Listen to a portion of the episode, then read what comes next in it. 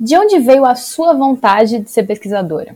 Eu sempre dei aula, né, Renata? Eu, eu dou aula desde os 18 anos de idade. E, e depois quis ir para o mestrado como forma de aprofundar os meus conhecimentos, enfim, né, e continuar a minha vocação para os estudos. E aí, claro, como eu falei para você, a, a universidade não pode ser reduzida só da aula, né, ela é essencialmente a pesquisa. O sentido de você ter uma universidade é a pesquisa. A minha vontade de fazer pesquisa vem desde a minha graduação na UNB.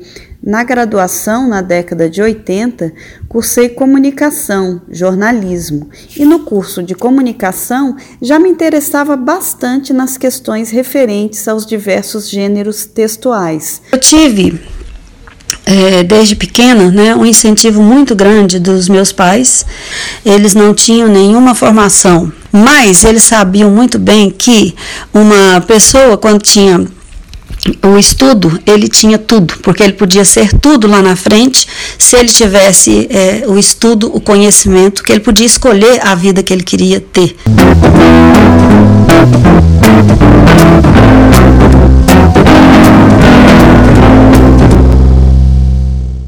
Fala galera, aqui é a Nicole. Aqui é a Audrey. E aqui é a Renata. E esse é o Papo Inglês. Então, gente, pela primeira vez hoje a gente vai receber a Audrey, que é responsável pelas nossas mídias sociais. Que a gente clicou o Gustavo desse episódio, como a gente vai falar de mulheres, então, ao menos o que tem a ver, vamos receber a Audrey.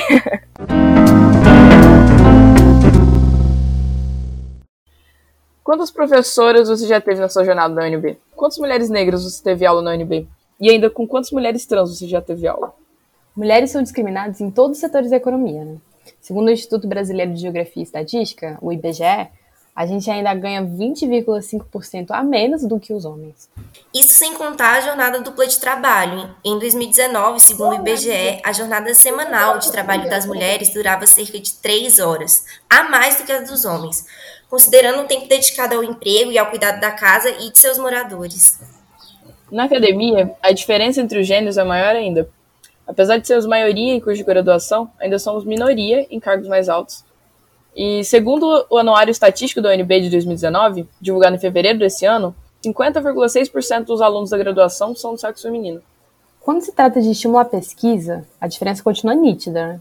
Segundo dados do CNPq, pesquisadores do gênero masculino receberam 203,3 milhões no ano de 2019, enquanto as do gênero feminino receberam 112,1 milhões. A situação que já era ruim ficou ainda pior com a pandemia. Segundo as pesquisas do Parenting Science, dentre os docentes que estão conseguindo trabalhar remotamente, cerca de 8% são mulheres e 18% são homens. 4% são mulheres com filhos e 3% são mulheres negras com filhos. A gente precisa entender que a ciência não é neutra, né? Existe viés para tudo. Os pesquisadores, que são as pessoas que fazem, né, que produzem essa ciência, eles possuem sua própria vivência, sua própria identidade. Tem um homem branco, né? O sujeito hegemônico da ciência, ele, que é o colonizador. Esse costuma ser o que o pessoal acha que é o detentor de toda a ciência. O androcentrismo, né? Aquela prática de considerar que a experiência dos homens é a experiência universal, vai, e vale como de toda a humanidade. Mas isso não é verdade, né? Os estudos feministas, assim como os negros, indígenas, sobre deficiências, LGBTQ+, e decoloniais, existem justamente para desconstruir essa visão de que o homem está no centro de tudo. E é por isso que, para falar da ocupação do, do, espaço acadêmico pelas mulheres, a gente precisa entender também o porquê da necessidade dessa ocupação.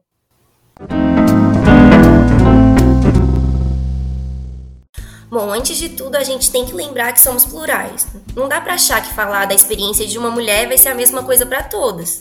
Ainda mais tratando de um ambiente da ciência, né? Somos diversas e as nossas identidades e histórias de vidas vão refletir no nosso modo de estar dentro da academia. Nesse episódio, o objetivo não é generalizar, mas também não vamos esgotar todas as vivências das mulheres na ciência. A gente quer trazer o nosso ponto de vista e o das nossas convidadas. Se você achar que ficou faltando alguma coisa e quiser dar sugestão pra gente pro próximo episódio, manda mensagem pra gente por DM. Mas e aí? Dá para falar da inserção da mulher na academia sem falar de feminismo? Sempre que nós falamos a respeito da inserção das mulheres em qualquer campo, seja científico, seja artístico, seja literário, é preciso resgatar os movimentos feministas como forças atuantes. E é preciso falar no plural, feminismos, pois é impossível dizer que existe um feminismo. A própria indefinição do termo constitui a sua história e também a sua principal força. Os feminismos são múltiplos, são plurais e suas diversas facetas traduzem seus diversos caminhos trilhados e reinvenções em sua busca por equidade de direitos para todos os gêneros. Então, a presença das mulheres na ciência, nas artes, é sempre tributária de conquistas de gerações anteriores de mulheres que lutaram desde o simples direito à educação, à alfabetização, até os mais amplos direitos civis e políticos. É, eu sempre quis ser acadêmica, né? Tipo, eu sou filha de professor, aí quando eu era criança eu ficava vendo meus pais escrevendo no computador, dando aula, lendo livro, e eu sempre quis fazer igual. Tem umas fotos minhas, inclusive, dando aula pra, tipo, bichinho de pelúcia. É, eu não sabia exatamente o que, que era fazer ciência, mas hoje eu sei que muito da minha vontade de seguir a carreira acadêmica vem dessa herança, né, desse contato. E a minha mãe, tipo, é, ela me levava para congresso desde que eu tava literalmente na barriga dela. Então, tem gente desses colégios de congresso aí que ela vai até hoje, que me conhece desde que eu nasci. Minha mãe me levava para faculdade também, e eu ficava dando é, ela, eu não parava quieta e aí ela ficava me dando umas atividadezinhas, porque ela estudou matemática. E aí eu ficava fazendo tabuada. e eu achava que eu tava estudando que nem gente grande. Eu achava, eu chegava na escola no outro dia, eu falava, sabia que eu faço faculdade já? é, é, engraçado porque eu não tive nenhuma dessas vivências. Assim, minha mãe foi a primeira mulher da família a ter o um ensino superior. Tipo, minha avó era analfabeta, então assim, em casa mesmo eu não tive nenhum desses incentivos, assim, mais fortes, sabe? De tipo, siga a carreira acadêmica. Sempre tive, corra atrás de seus sonhos, mas nada direcionado a essa área. E amiga, você sabe por que que você, tipo, hoje você faz PIBIC, por que que você quis entrar e começar a fazer ciência? Eu acho que era muito mais pela área em que eu estava pesquisando e essa necessidade de fazer algo pelo que eu acredito, sabe? Uhum. De contribuir em áreas que eu acredito. Eu lembro de uma uma coisa que era muito emblemática para mim na infância, que acontecia. Eu tinha, eu era bem pequena e aí eu tinha só dois exemplos de pessoas que estavam que tinha uma carreira acadêmica, assim, que tinha doutorado e tal, porque minha mãe fez faculdade, ela fez pós, mas não teve outros títulos. E aí da minha família tinha a minha tia e meu tio. Só que só meu tio era mais avançado nessa na, na carreira e tal, eu tinha três pós-doc, assim. E aí eu via ele uma vez por ano só, porque ele morava em outro lugar e ele vinha visitar. Então, toda vez que, que eu via ele, eu ficava tentando imitar ele, porque eu achava que ele era o meu único, assim, exemplo de, de intelectual, assim. Sempre tinha uma pose, assim, de intelectual. Ele, ele, por exemplo, sempre cruzava a perna e ele falava com as mãos, assim, é, enquanto, enquanto ele conversava. E aí eu tentava imitar aquilo, e aí eu cruzava a minha perna. Que eu falei, eu quero ser, parecer intelectual também. Só que em mim não funcionava, porque aquilo é, era muito mais uma imagem de feminilidade para mim do que de intelectual. Então eu queria, tipo, performar esse, esse arquétipo, só que automaticamente ele se transformava em outro quando eu tentava externalizar, sabe? Só por causa do meu gênero. É como se, tipo, você tentasse ser intelectual, mas a mulher não pode ser intelectual. A mulher tem que ser feminina, feminina. Não tem como. Nossa, que louco. Exatamente. E faz toda a diferença, né? É, essas vivências que a gente tem quando a gente é criança, né? É a partir do momento, do momento que a gente se expõe a isso quando criança, o resto da nossa vida é muito diferente. Total. E são coisas muito pequenas, né? Que uhum. mostram, assim. Só, tipo, ah, eu tentei, e aí depois eu não fazia mais. E eu fiquei, são pequenas dicas, assim, pequenas coisinhas que parece que você não tá no lugar que você devia estar. Tá. Até. Uhum. Isso, isso eu lembro até de quando eu estudava, assim, no ensino fundamental, ensino médio. Eu não gostava de estudar com a minha unha pintada, porque parecia que eu tava. sei lá, que não fazia sentido aquele contexto. Que eu, eu olhava pra minha mão escrevendo e eu achava estranho. Porque como se não combinasse aquilo de feminilidade, sabe? Por causa dessas outras. É uma loucura esses preconceitos que a gente carrega dentro da gente, né? Nossa, Caraca. eu tô tentando trazer memórias assim da minha infância. E eu acho que pela minha mãe, assim, sempre demonstrar tanta força e. E ela sempre se impôs, mesmo assim, com a feminilidade, quando eu imaginava uma mulher bem-sucedida, acho que minha mãe, ela seguiu mais carreira dos negócios, né? Não foi uma carreira acadêmica. Eu imaginava já uma mulher muito, assim, forte, mas ainda assim feminina, sabe? Como a imagem que eu tenho da minha é. mãe.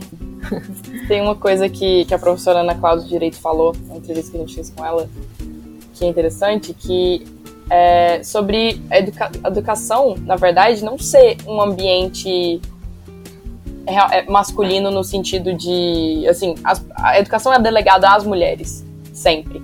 É, isso é uma coisa que a gente associa. Mas a questão é que elas não assumem esse lugar de prestígio.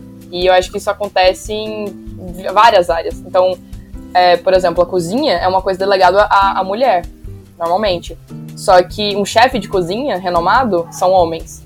Então, é sempre assim a nossa estrutura educacional superior por disciplinas, a gente tem que perguntar se ela não favorece, né, um, ela não favorece uma estrutura patriarcal e machista, por exemplo. No direito nós somos mais do que a metade.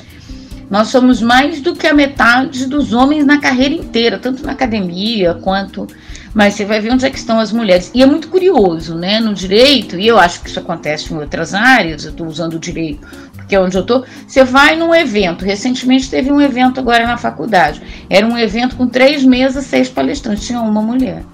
Aí você pergunta, uai, mas será que não tinha mulher nesse negócio? E por que isso, né? E, e aí, assim, não é. Porque parece que é uma coisa racional. Ah, essa mulher não vira chefe do departamento, não vira decana, porque ela não quer, não. É porque à medida que você vai subindo, as, as condições exigidas, né? Que muitas vezes não estão descritas em nenhum lugar, mas as condições sociais são incompatíveis com a vida da mulher. Assim, se você é uma mulher mais jovem, né, e tem dois, três filhos, óbvio, você não vai virar diretora de nada, a não ser da sua própria casa, e vai se segurar para manter a sua produção de uma maneira que seus colegas não zombem de você. Esse processo de ascender uma carreira para as mulheres segue uma lógica de funil, né? Quanto mais se avança, mais fica difícil conciliar carreira e obrigações que a sociedade coloca como intrínseca à figura feminina. Tipo, no, na maioria dos casos é essa questão de ser mãe, né? Então eu perguntei para minha mãe como é que foi para ela cuidar de mim nos anos de faculdade. Olá, meu nome é Ana Paula Prado, sou professora de matemática da Rede Estadual de Educação de Goiás. Era um pouco complicado para mim na época, porque eu tinha uma filha pequena, de dois anos. Sou eu. Então eu saía de manhã de casa, deixava ela na casa da minha mãe, ia para a escola, trabalhava o período matutino e no horário do almoço eu vinha em casa para ver minha filha né? Então era o período que eu tinha para ficar com ela. E quando eu retornava, já era mais de meia-noite e ela já estava dormindo. Minha filha estava um pouco mais apegada a mim. Eu levava ela para a escola comigo. Alguns colegas aceitavam bem, né? Ver uma criança ali junto com a mãe. Outros colegas nem tanto, né? Achava que a presença de uma criança incomodava um pouco. Era uma parte difícil, né? Assim, foi um período difícil, mas que valeu a pena. E essa agora é a minha mãe. Meu nome é Luciana, eu sou professora da UNB de Planaltina e mãe da Renata. Nós sempre é, tivemos essa, fizemos essa opção, né, eu e o pai dela, de, de frequentarmos eh, congressos, tanto nacionais como internacionais, mesmo é, eu, ou eu estando grávida ou ela pequena, né? Recebia um crachazinho né, nos congressos, então ela achava o máximo, ela se sentia muito importante, então e quando ela cresceu, comecei a mostrar bibliotecas nas universidades onde eram os congressos. Então isso aí foi uma, eu acredito que foi uma coisa bacana, né? Esse companheirismo dela desde pequenininha. É? E o próximo áudio é da dona Sônia, minha mãe. Bom dia, pessoal. Meu nome é Sônia. Eu me formei em julho de 95 na UDF, fiz curso de administração. Na época eu era bancária, trabalhava o dia todo. Vim de uma família que fui a primeira a, a, me formar, fazer faculdade na minha família. Minha mãe era analfabeta do, de pôr o dedão mesmo. Então, foi muito, foi, foi, foi difícil. No último, no último semestre eu estava grávida que era para minha filha nascer em julho, nasceu em maio, nasceu prematura. Então foi aquela correria, eu fazia os trabalhos em casa e depois mandava para a faculdade. Mas assim, foi tudo muito gratificante, sacrifícios grandes foram feitos, mas faria tudo de novo. Essa agora é a Luciana Feitosa. Ela é uma colega minha lá do Departamento de Ciência Política da graduação. Sou mãe de duas crianças maravilhosas e eu entendo que ser mãe requer muita entrega, dedicação, presença e muito envolvimento. E tudo isso é, só é possível com o tempo. E a universidade também demanda muito tempo e muita dedicação, né?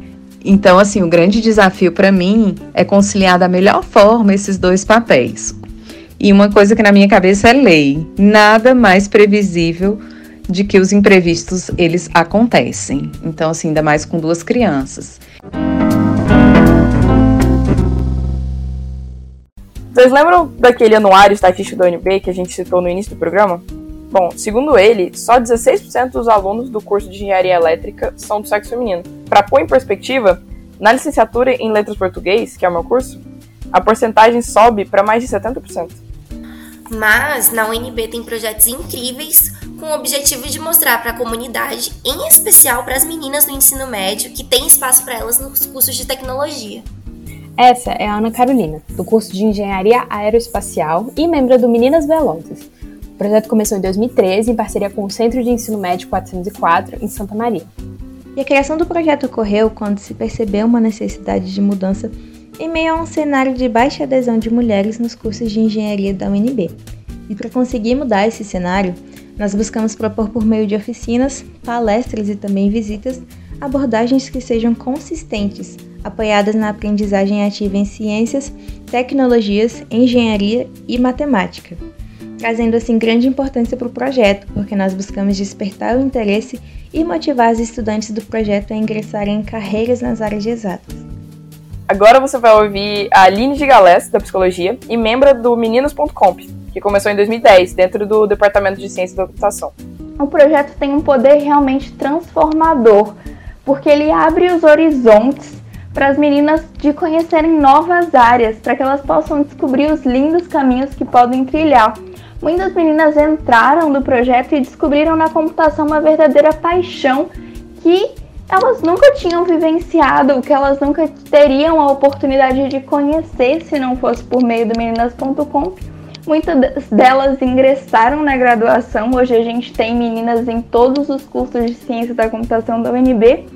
A gente perguntou também para Ana e para Aline se os projetos se consideram feministas. De novo, a Ana. O projeto Meninas Velozes é um projeto feminista que busca incentivar essas meninas que estão no ensino médio a não desistir e a ingressar na área de seu interesse, sem ser subestimada pela sua feminilidade. O projeto sim tem um viés feminista, afinal a gente diz sempre e luta sempre pela igualdade de gênero, para que mais mulheres tenham direitos, para que mais mulheres possam conhecer todas as áreas possíveis, assim como os homens. A gente demonstra que é para todos é, e que nós queremos ocupar um espaço que também deve ser nosso. Depois de ouvir as meninas do Meninas Velozes e do Meninas.comp, que falam sobre a importância de instigar a vontade das meninas de entrar na ciência enquanto jovens, agora a gente vai ouvir a professora Sônia Maria de Freitas, do Departamento de Biologia Molecular. A professora Sônia tem bases né, na, bio, na biofísica e na matemática e sempre esteve em ambientes com muitos professores homens. Já entrei no laboratório de pesquisa, que era um laboratório que, é, na verdade, só tinham professores lá. A maioria do, do pessoal lá era professor e tinha poucos alunos, porque os alunos, na verdade, corriam do tema biofísica, né? Todo mundo tinha medo. E eu fui exatamente motivada por essa razão. Uh, a maioria dos meus colegas também achavam assim: como que você vai fazer uma dissertação de mestrado na área de biofísica? Um negócio difícil né, uma, uma, uma área muito complicada para desenvolver trabalho, ciência, e a maioria das pessoas que escolhem isso são homens, né? Essa é história, né? É, na verdade, isso nada me amedrontava, né? É, eu, quando vou para uma sala de aula, dar aula, eu vou feliz da vida. Eu chego na sala de aula que vejo a sala cheia, é, vejo os alunos todos olhando para olhando mim, esperando que eu diga alguma coisa. É assim, é um prazer imenso eu poder compartilhar do que eu aprendi com aqueles meus alunos. Eu sou professora e pesquisadora em biofísica molecular é, por convicção. Esse foi o episódio de hoje da nova temporada do Papo Base sobre divulgação científica. Se você gostou, achou interessante, compartilha com sua família, amigos, aproveita o Natal e espalhe a mensagem do Papo Base. E se tiver qualquer reclamação, comentário, sugestão ou dúvida, procura a gente no arroba NBcast. Como o semestre está terminando, a nova temporada vai fazer uma pausa para dar aquela descansadinha, né? A gente volta no dia 1 de fevereiro com o segundo semestre de 2020, mas que na verdade vai ser no primeiro semestre de 2021 confusa, né? Mas preocupa não que a gente vai fazer um episódio explicando como que vai funcionar tudo no próximo semestre e fica ligado nas redes sociais que a gente vai soltando informações e notícias lá. Esse episódio foi produzido por mim, Renata Gomes, pela Odi Luiza e pela Nicole Prata. Contamos com áudios das professoras Ana Cláudia Farranha, do Direito, Virgínia Maria Vasconcelos, da Letras, e Sônia Freitas, da Biologia além das alunas Ana Carolina da Silva, da Engenharia Aeroespacial, Aline de Galés, da Psicologia e Luciana Feitosa, da Ciência Política. As redes sociais são da Ode Luiza e a identidade visual e arte são do Pablo Schäufler. A música de abertura é do André Creme. Puxa o tchau. Esse foi o episódio de hoje. Feliz Natal e um ótimo ano novo pra vocês. A gente se vê semestre que vem. Tchau, gente. Feliz ano novo. Feliz Natal. Tchau, gente. Beijos.